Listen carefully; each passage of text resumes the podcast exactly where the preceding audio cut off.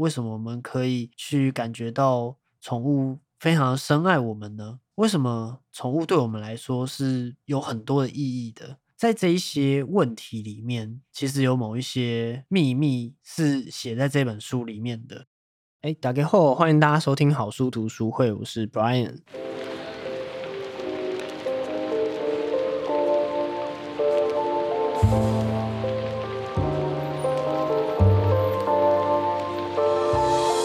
这是一个专注在分享好书、自我成长，希望你好好生活的节目。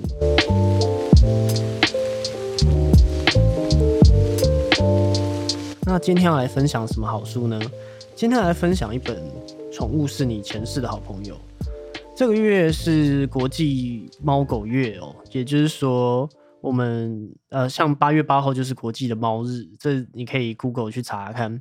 我们一群 Podcaster 有做一个活动的串联，所以所以在本月会有一些 Podcaster 去做关于宠物的节目。我们会从每一个人会有不同的准备啊，对于不同的宠物的面向，也许是聊聊自己宠物的经验，也许是聊聊就是在医疗方面的，呃，可能要有什么宠物可以注意的事情，在生活方面的这些等等的不等。那也要感谢，就有一个 podcast 节目啊，大舌头彩色的心灵交流主办的这一个国际猫狗日的活动，串联时间就是八月整个月时间，可以在各大平台搜寻国际猫狗日，那会有不同的节目来做相关的议题，来跟大家聊聊说，嗯，宠物的事情。好，所以今天才会聊到这一本在讲宠物的书。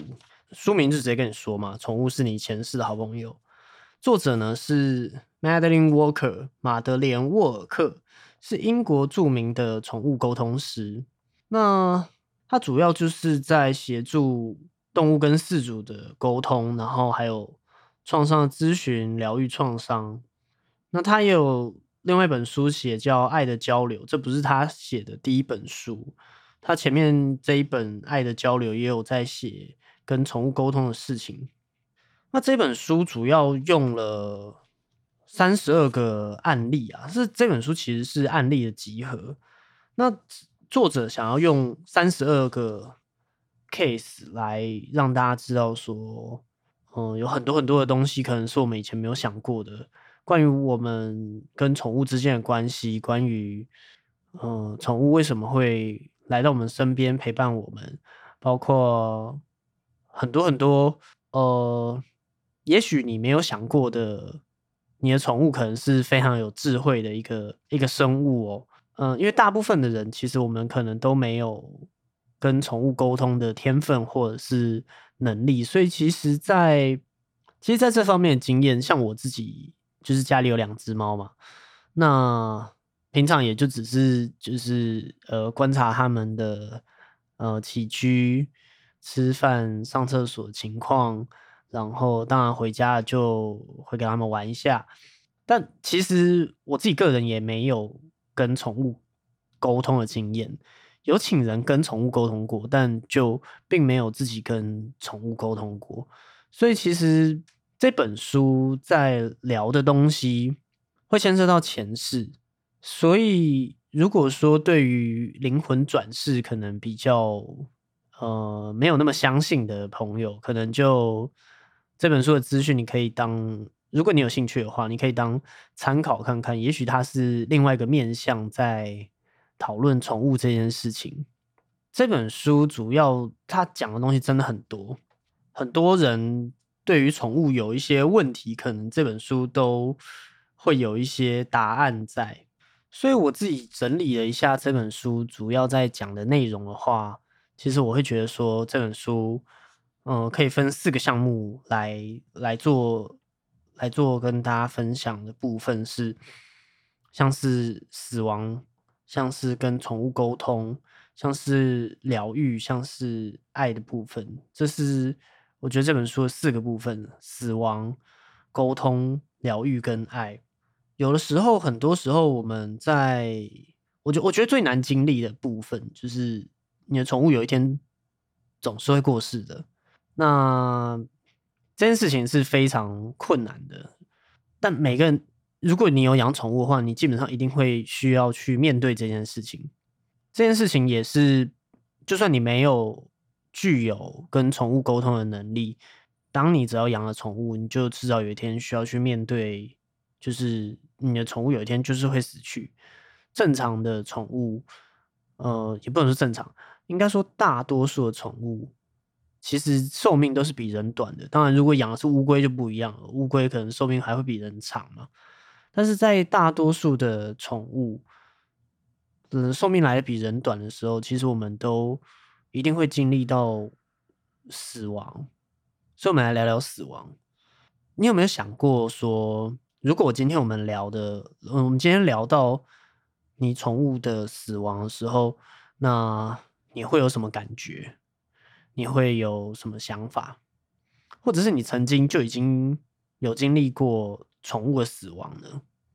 在死亡这件事情上面，我们当然每个人的经验是不一样的嘛。我们可能呃之前有养过宠物，呃有跟他们一起生活过，或者是你可能还没有养过宠物。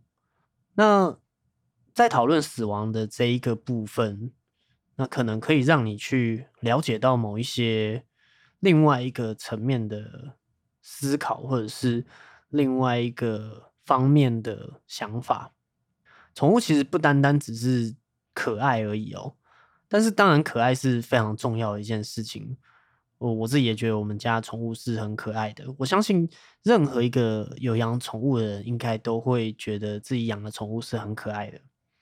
那只要是活着的生物，任何一个生物，总有一天都一定会死亡。所以，当你的宠物死亡的时候，其实我们会直接面临到最强烈的情绪，一定是会难过的嘛。当遇到这件事情的时候，可以允许自己是难过的，你要允许自己难过，你是有权利难过的。而且你可以把你的难过表达出来，不需要去压抑它。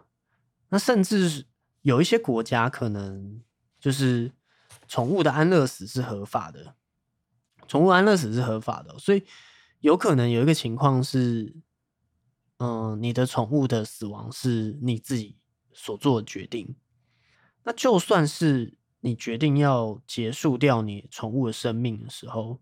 其实你也不用去感到自责，你不用去，呃，感到有罪恶感，因为那个是非常浪费你的能量的。这是，这也是你的宠物不希望看到的事情。关于死亡啊，其实动物在这方面的了解是远远比人类还要多的哦。死亡其实只是另外一个面相而已。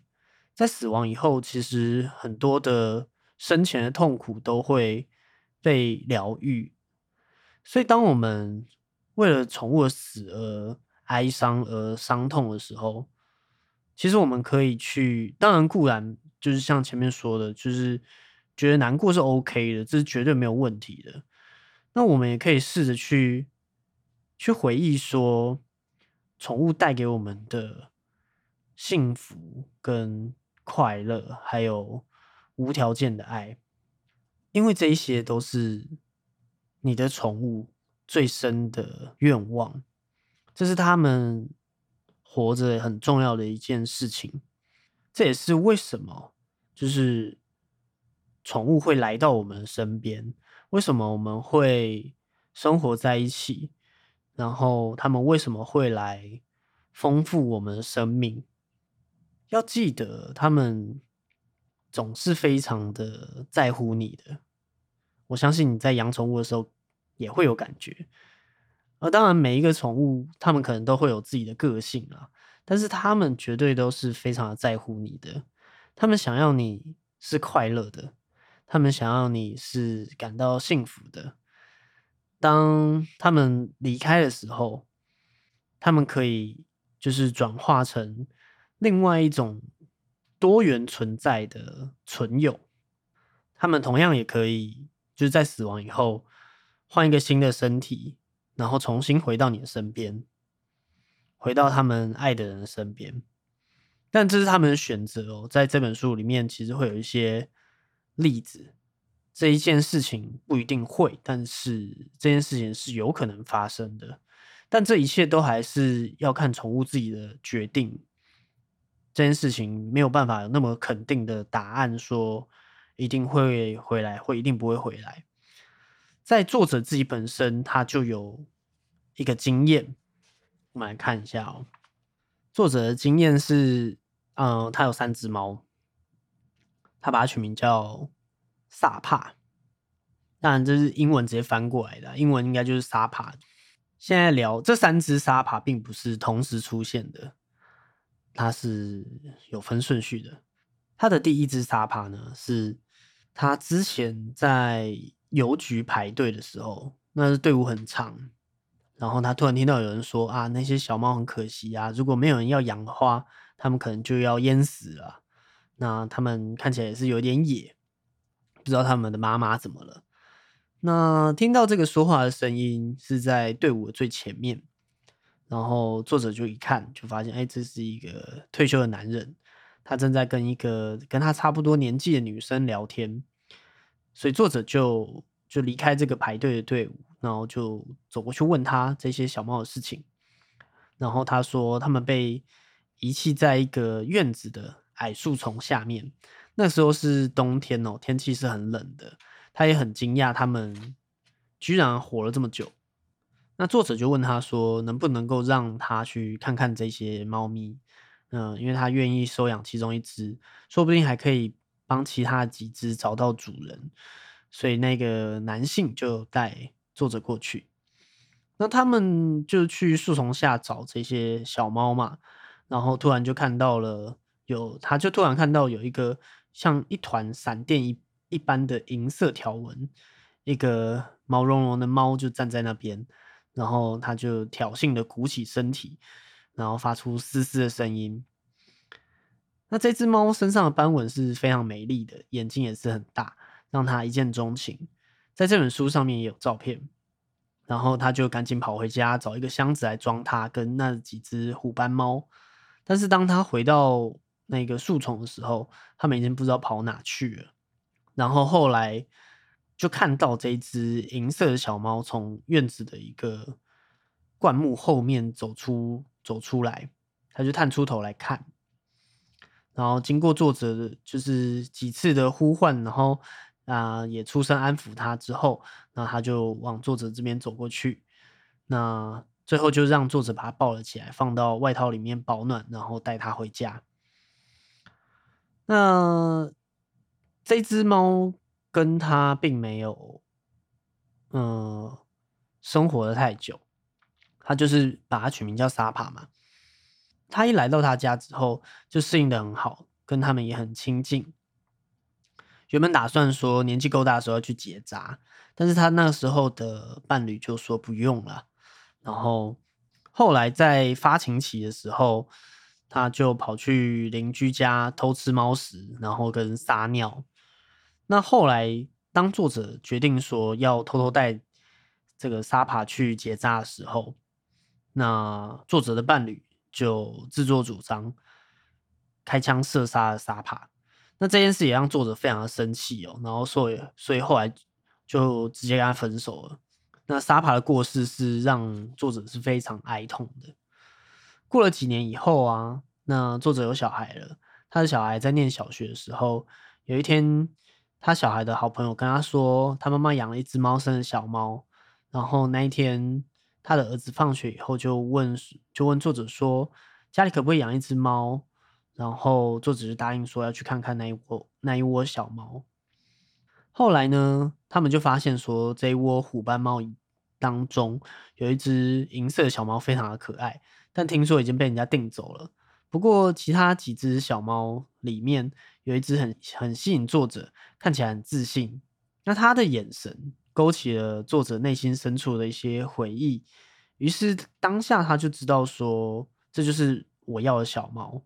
那他们就把它带回家嘛，然后也是把它取名叫沙帕。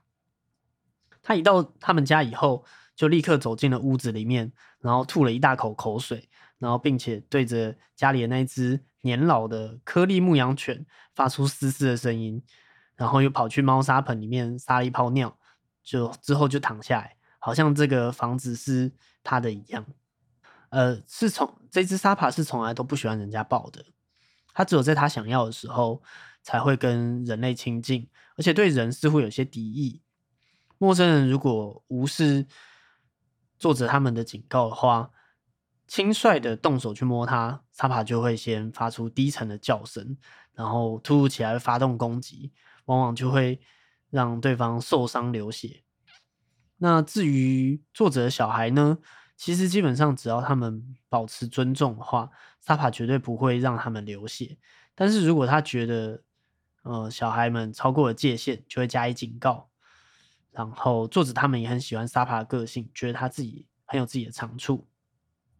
那到了一定年纪的时候，因为上一只不好的经验，所以这一只到了一定年纪之后，也有带他去做结扎。那过了好几年以后，当作者学会了心灵感应的技巧的时候，就问这个沙帕说：“为什么他的脾气总是不太好？”那沙帕就跟他回说：“啊，你们把我蛋蛋割掉了，还要我怎样？”那作者也是向他解释说，就是这么做只是为了不要就是重蹈覆辙嘛。但是后来作者发现说，要让这只脾气又坏又古怪的猫了解他的想法，实在是一件很困难的事情。他们和这个第二只的沙帕生活在一起将近了十七年的时间。就算他有这些小毛病，他们还是觉得他很可爱，很爱他。然后有一个周末，他们就发现说沙帕走路有点不稳。第二天好像情况更加恶化了，他的左脸好像有一些塌陷，平感平衡感也变差，走路的时候就一直跌倒，然后左眼还会不时的开合。那。作者就很紧张嘛，就赶快把他送到兽医那里去。他们就觉得说沙帕可能是中风了，然后就开药给他吃，但是也没有。后来就是吃药嘛，但情况一直都没有什么好转，所以后来他们就决定了把沙帕安乐死。那准备把他埋起来的时候，他就作者就看到他脸上的表情是非常安详的，好像。面带笑容，所以作者就跟沙帕说：“如果可以的话，请他以后务必要回到他们的身边。”他也很感谢沙帕跟他们共度一生，而且一直以来表现都很良好。沙帕在世的时候非常擅长利用他的胡须表达情感，只要一闻到他们端过来的很香的食物。他的胡须就会展开成扇形，很像一只海象一样。那当作者对着躺在棺木里的沙帕说话的时候，他的胡须看起来也是这个样子。所以作者就抚摸着这些胡须，努力的把这个沙帕他可爱的脸庞烙印在他的记忆的记忆里面。然后沙帕就。被埋在作者他们家里花园的一个地方，那里是可以晒到太阳的地方，也是他最喜欢的一个角落。他们也在他的坟墓上，就是有竖着一个匾额，上面写着“小心此猫”，以借此纪念他的坏脾气。那沙帕在他们家生活十七年，在他离开以后，他们一家人就觉得有一些空虚感，就连那几只。过去一直看沙帕脸色的狗，也似乎是很想念他。那过了两三个月以后，作者就向他的朋友聊到这件事情。那他朋友就建议说，建议他去他的厨房看一下角落里的一个箱子。结果就发现有一窝刚出生的小猫，他们的妈妈呢是呃毛茸茸的银色虎斑猫，性情是很温驯的。他们的爸爸是一只野猫，那他作者记得说，萨帕的父亲也是一只野猫。那作者的朋友朱蒂斯就跟作者说，当他们长得够大的时候，作者可以选一只带回家。虽然他们这几只小猫都很漂亮，但其中有一只公猫是特别引人注目的。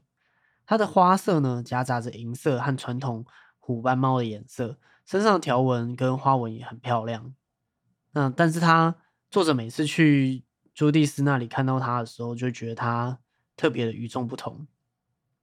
那那一天，作者前往朱蒂斯家，准备要把它带走的时候，结果朱蒂斯一看到作者就说：“希望你做好心理准备，这只小猫是一个恶棍。”那作者就走到厨房。就看到那只小猫正在抓着一只耐心十足的史宾格老猎犬的耳朵不放。刹那间，作者很强烈的感觉到沙帕回来了。这只新的沙帕显然是拥有老沙帕的自信心，以及那种目空一切的个性。当时除了沙帕以外，还有一只小猫没有人认养。然后作者看到他们是很亲密的依偎在一起的时候，突然觉得就是。想把他们一起带回来。那当然了，他把这两只猫带回家的时候，到家时候，这只新沙帕的举动就跟老沙帕是一模一样的。他就对着狗吐了一口口水，然后他们似乎也马上认出他来，然后就知道家里的权力结构又从此有了改变。至于另外那只小猫呢，它让作者心里产生一个奇怪的感觉。那。接着脑他作者的脑子里就有一个声音跟他说：“他就是前几年过世的安妮卡，是一只作者养过的可爱的山羊。那之前安妮卡的灵魂就曾经跟作者说，他会转世成一只猫，并且会说他将会是一只公猫，而且要他依照一个古埃及城邦的名字，把它命名为迪比斯。他说。”他一直想要体验当一只室内的宠物，可以躺在床上，可以在床上依偎着作者的感觉。坦白说，他在当山羊的时候就一直想这么做，只是作者并不答应哦。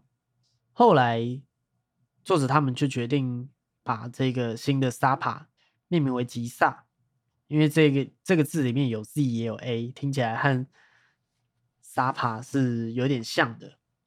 那听起来就是可能英国人也觉得听起来很像怪胎的一个音，G 舍。后来吉萨的表现越来越像他的前世，但是对人则是比较热络了，不会像是萨扎帕这么的凶猛。作者心想，可能是他前世的创伤已经得到疗愈了，也希望他跟他们可以一起度过许多年的快乐时光，不会受到太多的伤害。那至于迪比斯呢，则是一有机会就紧紧的贴在作者的胸前，就像以前的那只羊安妮卡一样。迪比斯的脸看起来很像一头狮子哦。那安妮卡的眼珠子也很黄。有一天，他作者终于发现了这个之间的关联。他觉得他想到安妮卡前世可能是一只狮子哦。那有可能作者跟他在前世一起当过狮子。所以这一世就会这么的紧密。那吉萨跟迪比斯也会在作者在做疗愈客户的时候，一起帮忙疗愈这些客户。像是迪比斯会坐在客户的旁边，帮他加油打气。但是客户可能会跟他说，就是他感觉到迪比斯用一只爪子按住他的脚，让他跟地面接触。但是当他往下看的时候，却会觉得说那只爪子并不像一般家猫那么轻巧，比比较像是狮子那样子的脚掌。那很不幸的是，在写这本书的时候，迪比斯在马路上被车子碾毙了。那我们很难理解为什么这样子的事情是会发生的，而且迪比斯还这么的年轻，这是一件很可惜的事情。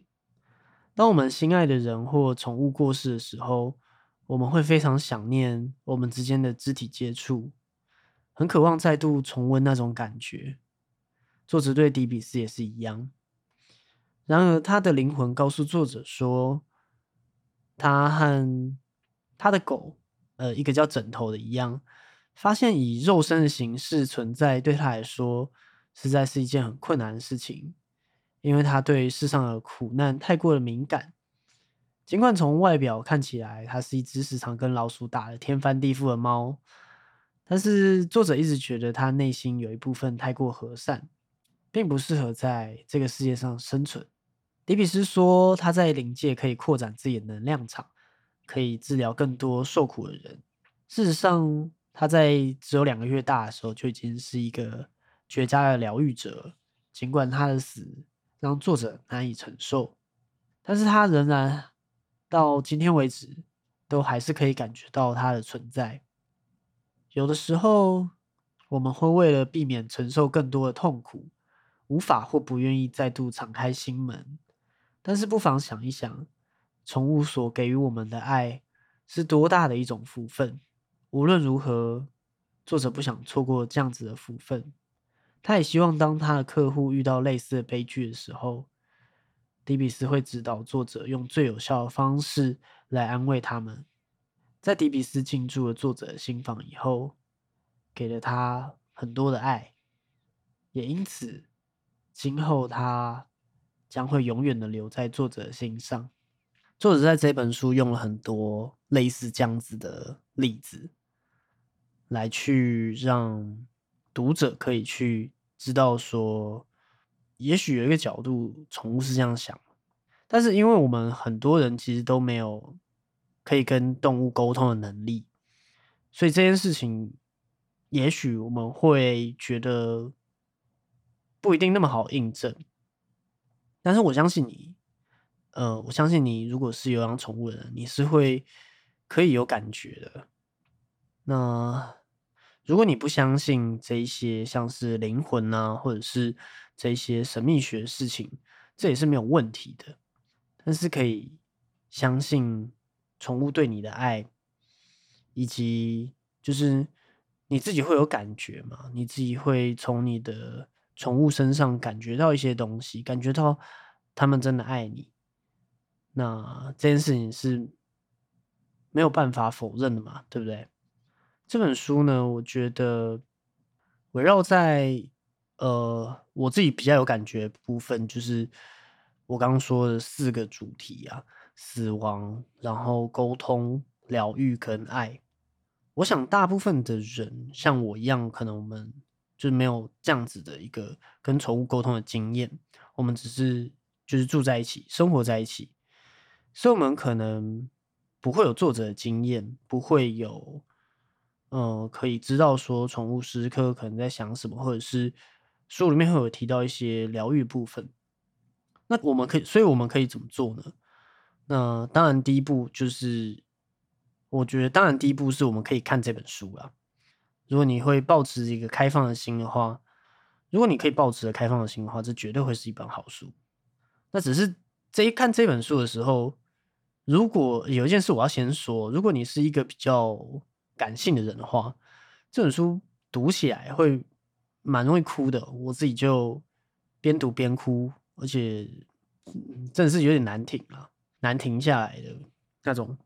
所以这些这么多的例子，在这本书里面，可能可以让你去觉得说，像宠物的灵魂，或者是嗯，宠物会转世再回来你身边。虽然这些东西是没有办法，现在没有办法被科学证实的，但是。这些东西可能会让你开启一个可能性，开启一个觉得有另外一种更开放的空间，在看待跟宠物沟通的这件事情。那再来就是你可以做的事情，就是我们 maybe 可以去呃用更开放的心去练习跟你的宠物沟通。如果你会想要尝试看看的话，当然这件事情我也会想要尝试看看，只是我目前现在还是。没有这方面的能力就是了。那宠物呢，通常也会透过他们的行为来去反映主人的生活的情况。那也有可能说，像是宠物会因为同情，想要帮我们，那代替我们受苦，这是有可能的。他们会可能会代替我们承受一些苦难。那为什么他们会这么做呢？就是因为他们真的是深爱着主人的，而且。宠物们也可以让我们去碰触到我们很深的情感，那些深埋在我们内心的情感。一般来说，当我们去面对这一些人际关系上面的挫折的时候，或者是自己的情感问题，或者是情感困难的时候，我们通常可能不会哭出来。有的时候，我们甚至就是把它深深的埋藏在我们的心里面。那这是有可能会让我们生病的，可能会让我们的健康状况是变得更不好的。尤其在亚洲的文化里面，其实很多时候我们在对于表达自己的情感的练习，往往都是非常的不足够。所以这就更有可能会发生在我们身上。更不用说西方人也会，有时候我们可能不会把我们的情感表达出来。那所以，宠物这个时候就会就可以来帮助我们，透过我们的眼泪来释放我们的情绪。所以，我们是需要去更尊重我们的宠物的，不要觉得就是低估了他们的智慧，他们可能是比我们想象的更有智慧的。如果你要从灵性进化的观点来看的话，如果一个人转世为动物，看起来似乎是一种退化。但是作者认为说，嗯，如果要陪伴一个人，清理并且是疗愈他的创伤的话，其实最好的方法也有可能莫过于是当一只有着柔软皮毛的动物哦，可以陪在他身边，给他无条件的爱。而且如果有过伴侣的，就会知道，可能伴侣不会陪你。那么久，可能你的宠物还会陪你陪的比较久，而且宠物也不会跟你吵架嘛，它就是就是乖乖的在家里等你。宠物对我们爱呢，其实也有一块是在会想要试着去疗愈我们的，疗愈我们的伤痛，而且宠物疗愈我们的方式可能会让你意想不到哦。这边作者有一个经验是，有一个马叫做席慕斯，它是一个有花纹。有花斑的灰马，然后模样是很俊俏的。那他作者就受邀到就是这个马场去去看他。那这匹马见到作者的时候，他就不断的就是淤气，而且很不安的跺脚。所以作者就安抚他嘛，跟他说他是来帮忙的。他之前很害怕被装到专门用来运马的火车车厢里面。那也缺乏了被人骑的一个自信，但是作者发现他表现出这样子的行为，其实还有一个另外一个更深层的原因，就是他很担心另外一匹马，他觉得那匹马非常的需要作者的协助。后来席慕斯的主人跟作者说，他觉得席慕斯所指的可能就是他女儿的马，一个叫拉吉的。席慕斯的主人说，垃垃圾越来越让人无法捉摸。以至于他有时候会担心女儿玛丽的安全。这个时候，席慕斯就对作者眨眼。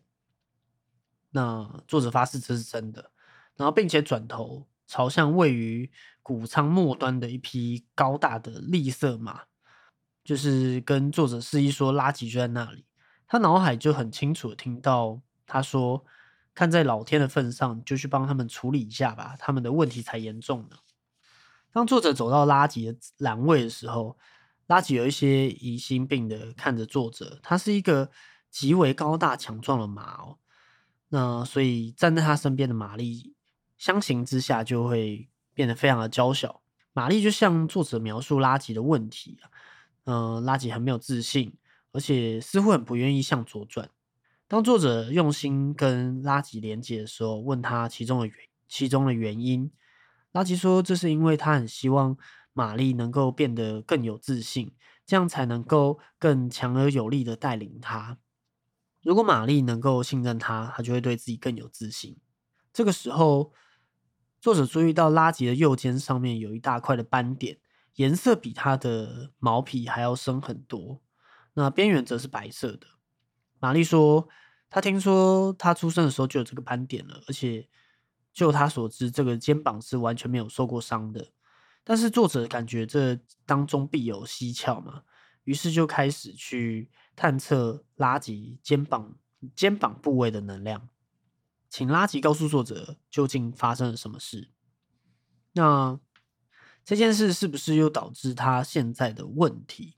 那这个时候呢，作者脑海里就浮现出一些金属片，看起来很像是炮弹碎片。它们可以用能量的形式存在，但是却用记忆的形式去牵在拉吉的肩膀上。所以，作者开始观想自己拿掉这些金属碎片的情况。这个时候，他的动作看起来一定是很怪的。玛丽和他的母亲亲眼看见作者用手把看不见的东西从拉吉的肩膀里面拔出来，想必也是很纳闷的。那做完这个动作之后，作者又开始观想自己用疗愈的光填满碎片挖出来之后留下的凹陷。这个时候，玛丽突然觉得左肩传来一阵阵刺痛。接着，作者向他们描述拉吉向作者显现的画面。拉吉的前世曾经参与过拿破仑时代的一场战役，当时拉吉是一匹强壮的灰马，而玛丽是一位士兵。其实，拉吉在炮火中冲过战场。结果有一颗炮弹在他们旁边炸开来，金属碎片刺进拉吉的肩膀，他们连人带马歪向左侧摔倒在地。那拉吉因为伤势太重就去世了。然而被压在拉吉身体下面的玛丽虽然保住了性命，但是受伤不轻，所以后来导致左臂、左手臂是萎缩的，左侧的身体变得很没有力气。说完呢，作者就开始清除遗留在玛丽。左手臂上面的负面记忆，问他能不能看见当时的情景。那令作者惊讶的是，玛丽居然可以一五一十的描述当时身上穿的制服以及自己跟拉吉的长相。这个时候，玛丽感到左手臂有一阵刺刺的感觉，仿佛那里出现了什么变化。接着，他告诉我说，他的左手臂一向都很没有力气，事实上，他身体的左半边都很无力。都很无力，因此很难驾驭拉吉。那听完他的描述之后，他很确信，作者很确信，拉吉不愿意向左转，一定跟这个有很大的关系。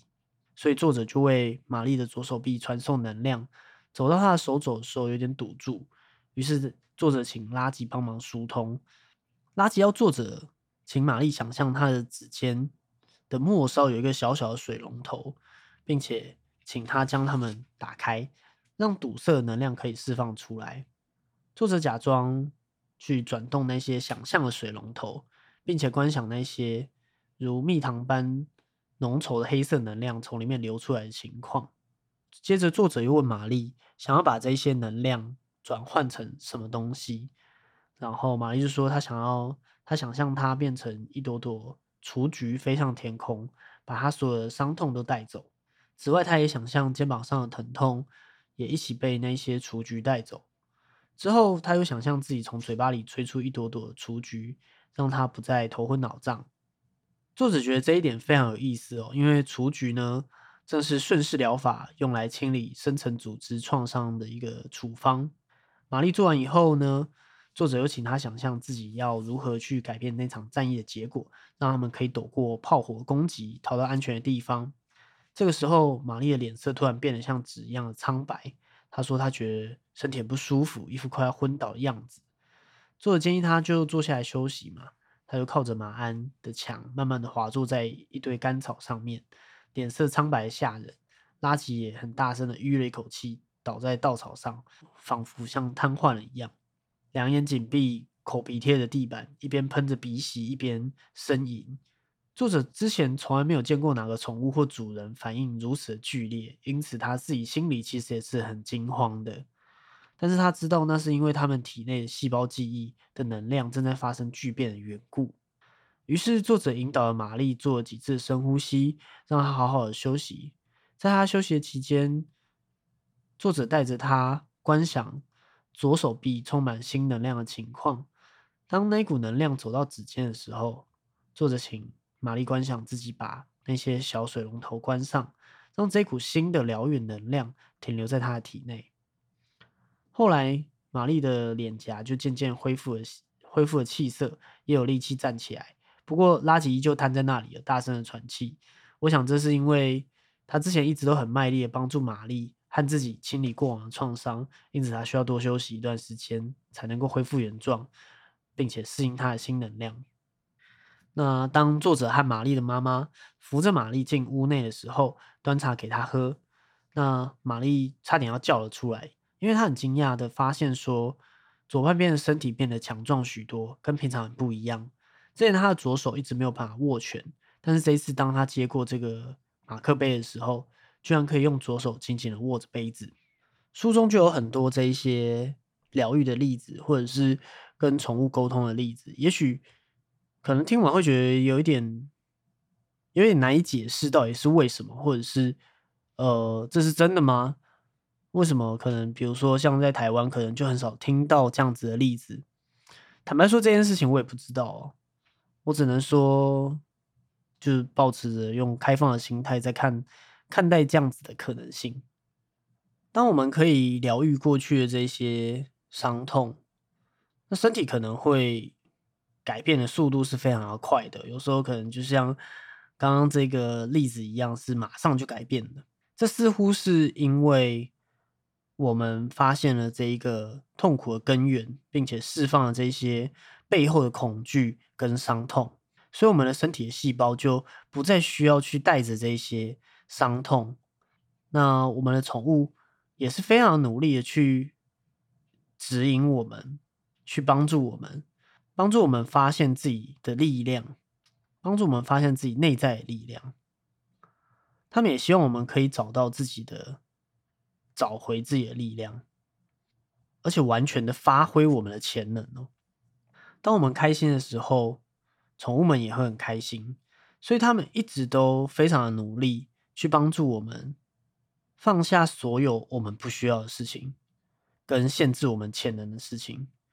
当我们面对这一些挑战的时候，我们可能是可以很轻易的去忘记我们原始的本性，那就是自己的力量，忘记了那些事实，忘记了关于我们原本就很完美的事实。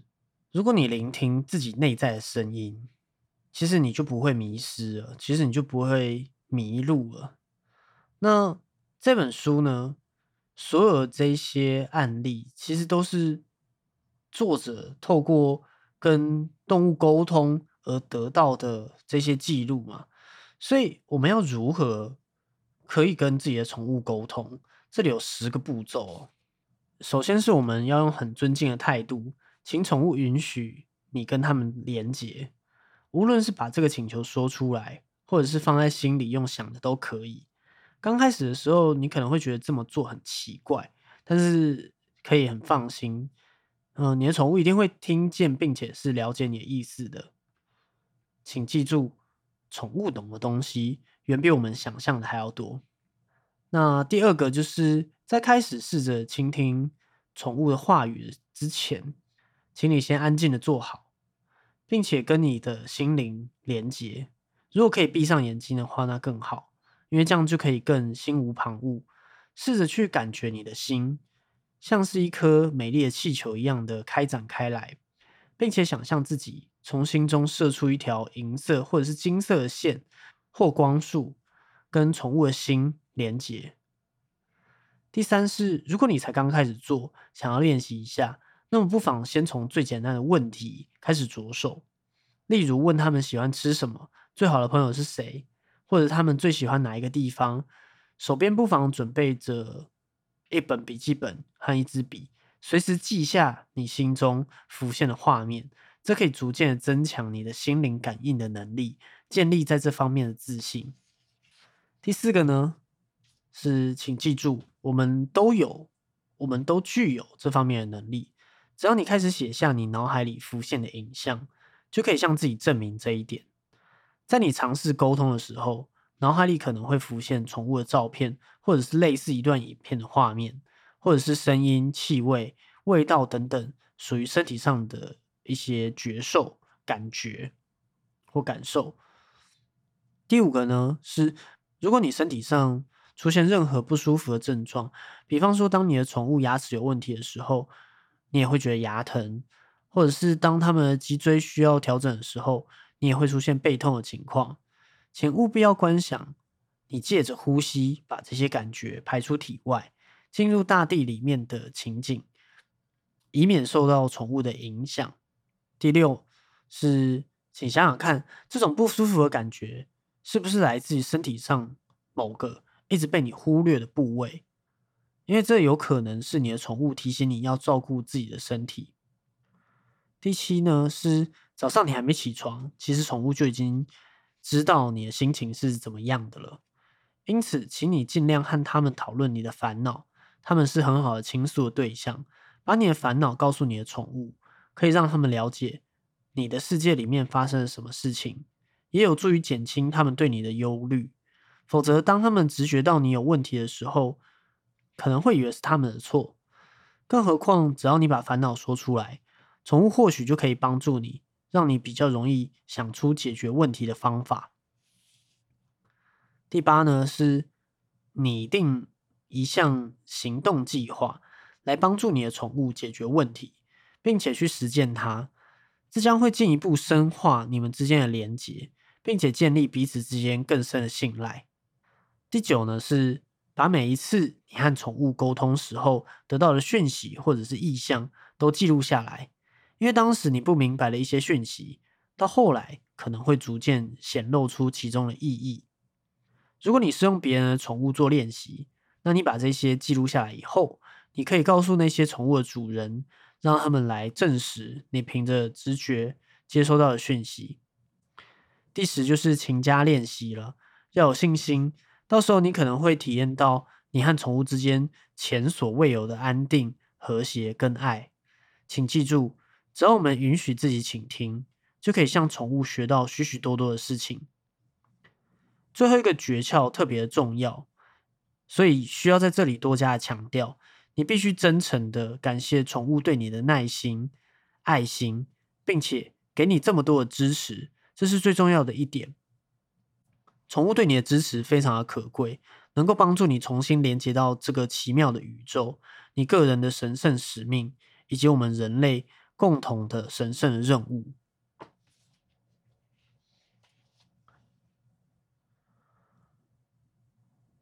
在跟宠物沟通的时候，你也会需要去使用你的直觉。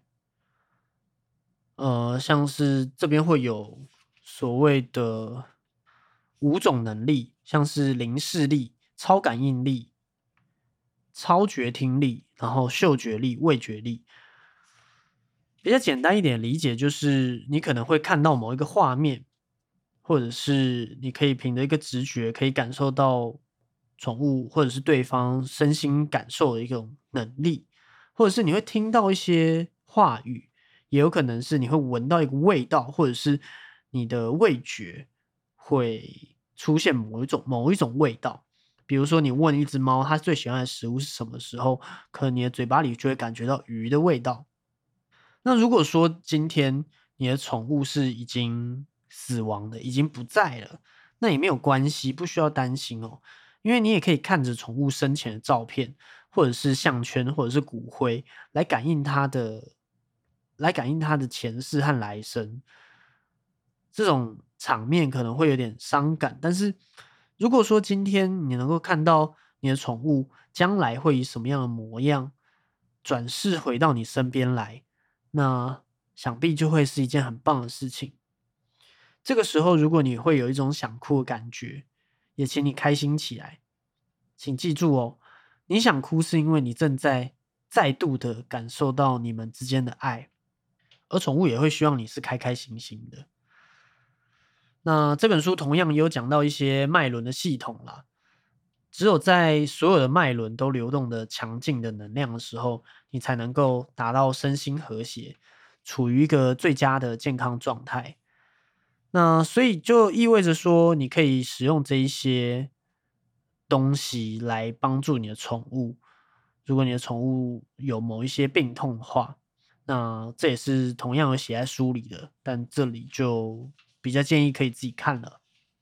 我们的灵魂是相约转世的，所以有很多人可能会会说，他们感觉到宠物是他们的灵魂伴侣。他们的关系跟宠物之间的关系是比任何人都还要亲亲密跟紧密的，而且也可以很简单轻易的去感觉到来自宠物无条件的爱。